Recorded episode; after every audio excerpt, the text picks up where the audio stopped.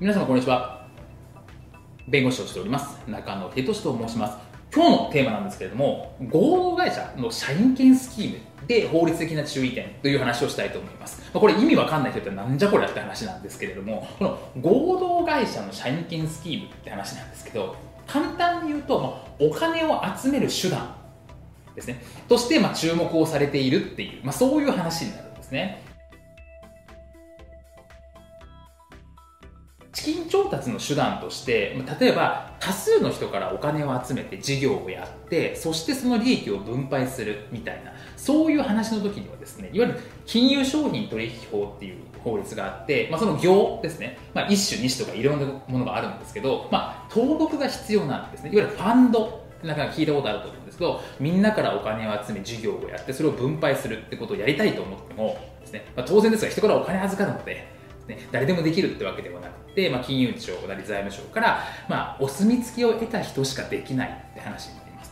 というところなので、まあ、これ登録が必要なんですけれどもこの登録はですね非常に難しいです。もうほぼほぼですね、まあ、新規の登録っていうのはいわゆる大資本があるとかかなりの信用力のある企業じゃないと無理。で多分個人のところとかベンチャー企業スタートアップ企業が取れるかっていうともうほぼほぼ今は無理だと思います。なので、まあ、それはなかなか難しいんですがこの合同会社の社員権で募集するっていうふうになると、これはですね、登録が今のところ不要なんですという話なんですね。で、まあ、この社員権って何かっていうとですね、窓の解説しますけど、まあ、いわゆる株式、株主みたいな、株券みたいな、株式会社でいう株主のことですね。株主としての権利のことを合同会社では社員権と言ったりしますと。これは登録が不要なんですよというところになるわけです。金調達の手段っていう話なんですけど、まあ、一つのやり方としては少人数死後祭といってですね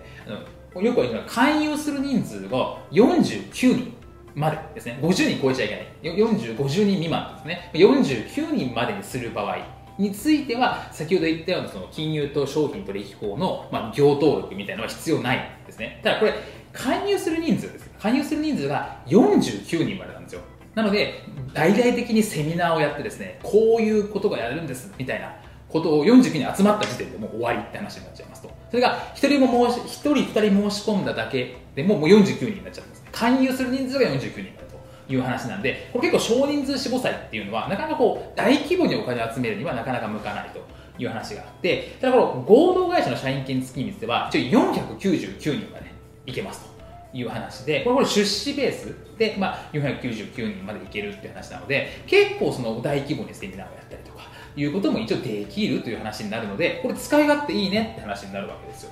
というところなので、じゃあこれ使ってやればいいじゃないかと、合同会社作って、社員権売ればいいんでしょ？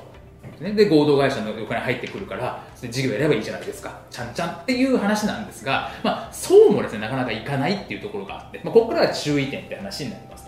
でこの合同会社の社員権の募集スキームの問題点としてはですねこの社員権っていうのはいわゆる株式と一緒のイメージでいてください。あの株式会社は誰のものか。これは株主のものですつまり出資した人のものですと。そのそれが合同会社では社員ということになります。これ一般的に言う社員とは別です。会社の社員とか従業員って意味だと思うんですけどこれとは全く別のものでこの社員権というのは。合同会社の持ち主である権利。なので株式会社でいう株主のこと。株権のことですね。株主の権利なんだなのでこれは経営に口を出すことができるんですよ。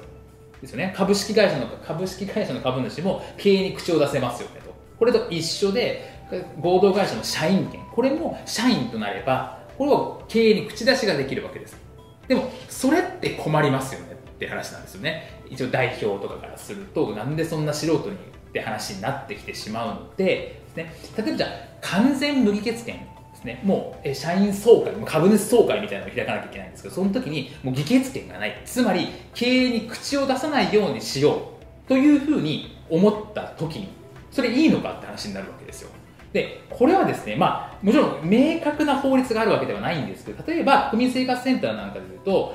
が見解を出してるんですけど、まあ、定款で出資者の議決権を完全に排除して集めるって話になるとこれは集団的投資金つけたファンドになりますよ、まあ、実際上これお金集めてるだけじゃんって話ですよね。ね、もう経営に口を出させないでお金だけ集めるってスキームは結局多くの人からお金集めてるファンドと一緒じゃないかっていうことを言ってますし一応金融庁としてもですね、まあ、こう還元完全無議決権とか社員権としてのです、ね、性質がないのであればこれは社員権としては認められず集団的投資スキームなんだみたいな見解も出していますと。いうところなので、ここはその議決権どうするかみたいな完全無議決権とした場合に、先ほど言ったように、集団的投資スキームとして見られてしまう可能性もあるので、ここはちょっと注意が必要かなというふうに思います。えー、社員権募集スキームについては、金商法、金融商品取引法の適用はないんですけど、特商法の対象ではあります。なので、特商法のところでクーリングオフとかが認められる可能性があります。で、クーリングオフは、まあ、前の動画でもあったんですけど、その、どういうふうに販売するかによって対象、非対象が分かれます。なので、例えば、まあ、訪問販売。これってあの事業所以外で売る場合もそうなので、セミナーをバンってやって、その場で申し込ませるっていうのも訪問販売になります。なので、そういう場合については、いわゆる書面の交付をして、そこからまあクーリングオフ、8日以内だったらクーリングオフができるとか、まあ、そういう話になってくるので、まあ、こういう特徴法の定めっていうのは、これは守らなきゃいけないんですというところですね。なので、まあ、ただ、金融商品取引法の適用はない